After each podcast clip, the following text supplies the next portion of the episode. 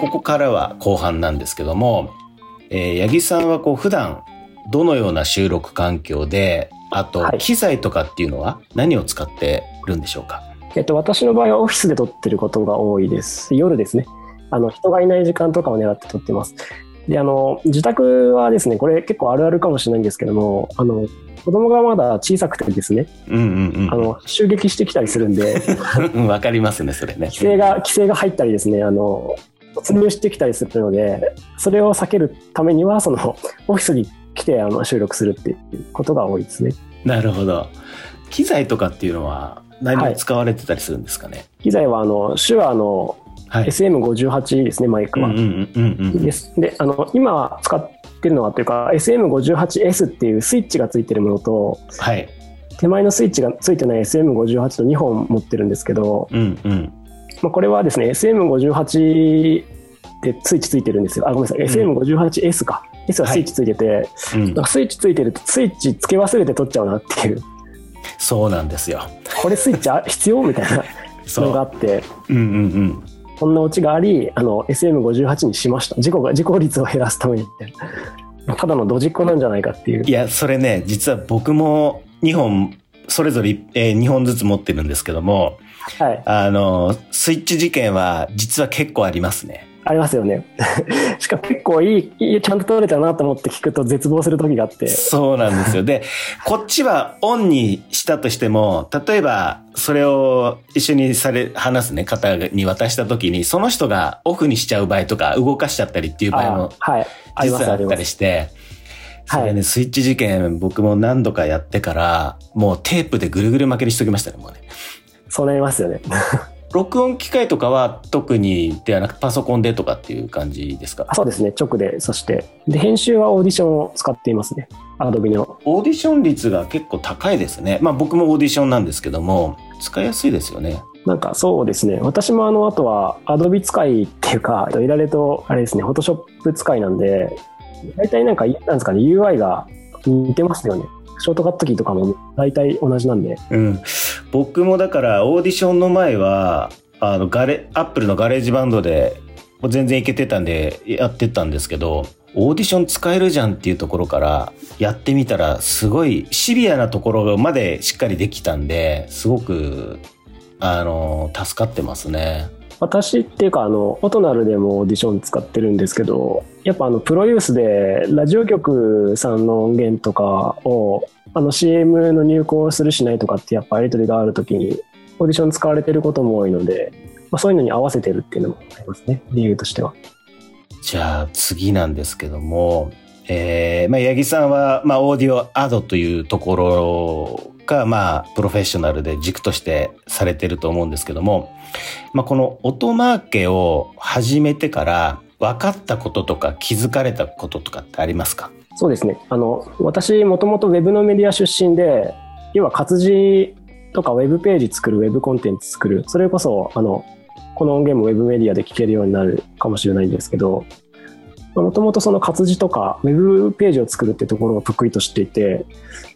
でそことの相性結構あるなっていうのは思っていてあの先ほどそれぞれの属性が違うっていう話あ、まあ、前半でしたと思うんですけどなんか音声単体で SNS にシェアするとかあとまあウェブ単体で SNS にシェアするしないってこれそれぞれ特性が違うので場合は敷居が低いけれども、まあ、覚えてなかったりするっていうのと音声の場合敷再生ボタンを押されるまで敷居高いんですけど聞き始めたら結構深く入ってもらえるみたいなところなんで合わせ技で使うといいなって結構最近気づいていて。うんうんうんであの音声配信したら必ずそのウェブのブログとかとセットで運用すべきだなって結構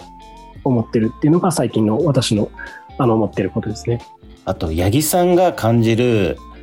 ポッドキャストの可能性っていうのがあれば教えていただきたいなと思うんですけども。えっとまあ音声全般にまずの話っていう感じだと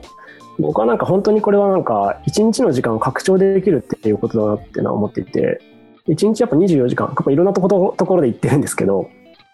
一日24時間しかなくてで16時間しか起きてる時間なくてっていう中で、まあ、仕事して移動してなんかんですけどテレビ見てウェブ見てってやってる時間って限られるじゃないですか可処分時間って限られるんですけどこの音声のコンテンツって、まあ、僕結構家事するんですよねご飯作ってあの、お風呂を沸かして、お風呂沸かすのはあんま時間かかんないですけど、洗濯してみたいな。この時間って並行して何かすることができる時間で言うと、音声ってものすごいいいんですよね。移動時間とかもそうですけど、だから本来自由で使える16時間っていうのを拡張できるものだなっていうふうに思ってて、人間生活する上で移動なくすことできないと思うんですけど、音声を上にかぶせることによって、あの、コンテンツに、はい、適用できる時間、コンテンツに触れることのできる時間が拡張されるので、まあそういう意味だと僕はあの生活時間の拡張だとこれは考えてますね。音声コンテンツっていうのは。はい。で、それを八木さんの場合は、自ら実践しちゃってるっていうことですよね。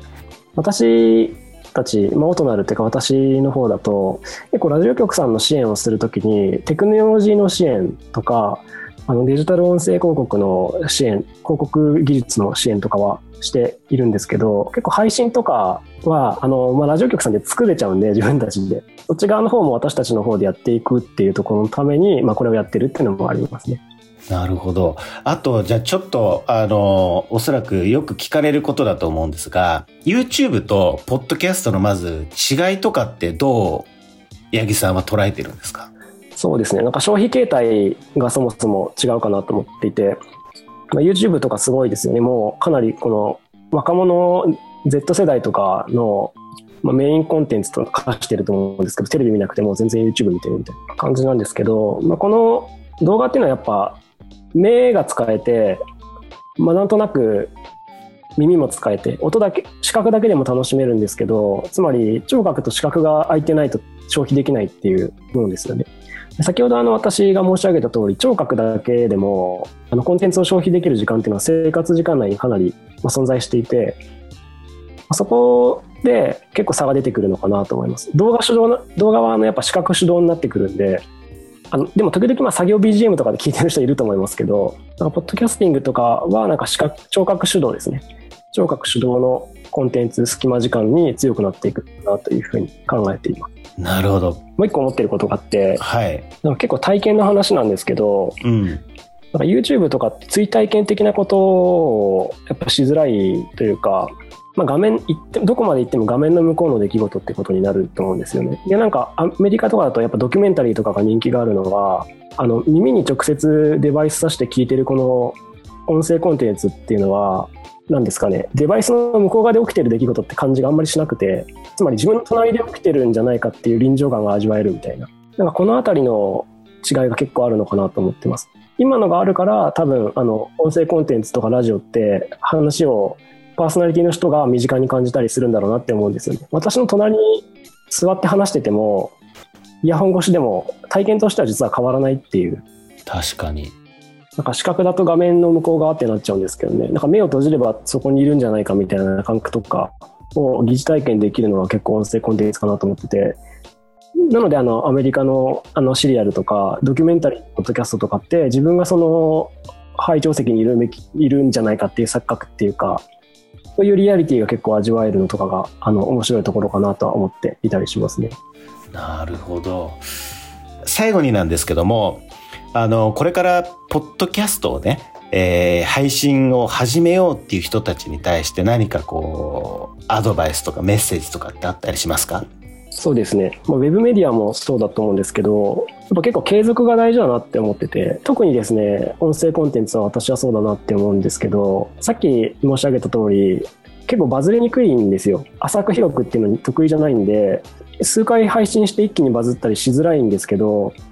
その代わりちゃんと続ける必要が、まあ、あるってことですね。うんうんうん。っていう時に大事なのは 結局まあなんか好きなものかどうかやめろと言われてもやってしまうみたいな ところでやれるかどうかみたいな楽しくて楽しくてしょうがないとかなんかそういうテーマで結構やるのが重要かなと思っててあんまり無理してやると続かないなっていう感じとか結局続けるのは結構大事だなと思うんでとかは結構思ったりしますね。うんまあもう本当にそうですね。継続は力なりって多分、ポッドキャストが本当に当てはまるななんて僕はやりながら思ってるんですけども。そうですね。なんかやっぱと撮る時に凝ってくるとあのまあ時間とかはかかっちゃうんですけど多分記事を何ですかねなんか数千文字の文章書くより楽じゃないですか10分喋ればいいんでみたいなところで言うと逆に継続向きなのかなとも思いますし私みたいにあの幼児が突入してくるとかっていう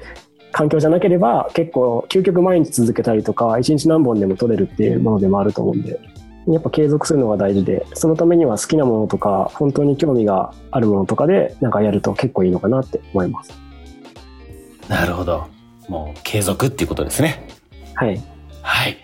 わかりました。ぜひですねこの八木さんがね、えー、されてる音マーケ皆さん聞いていただければなと思います今回は音マーケの配信者でもあります。株式会社オトナルの八木大介さんにお話を伺いました。八木さん、ありがとうございます。ありがとうございました。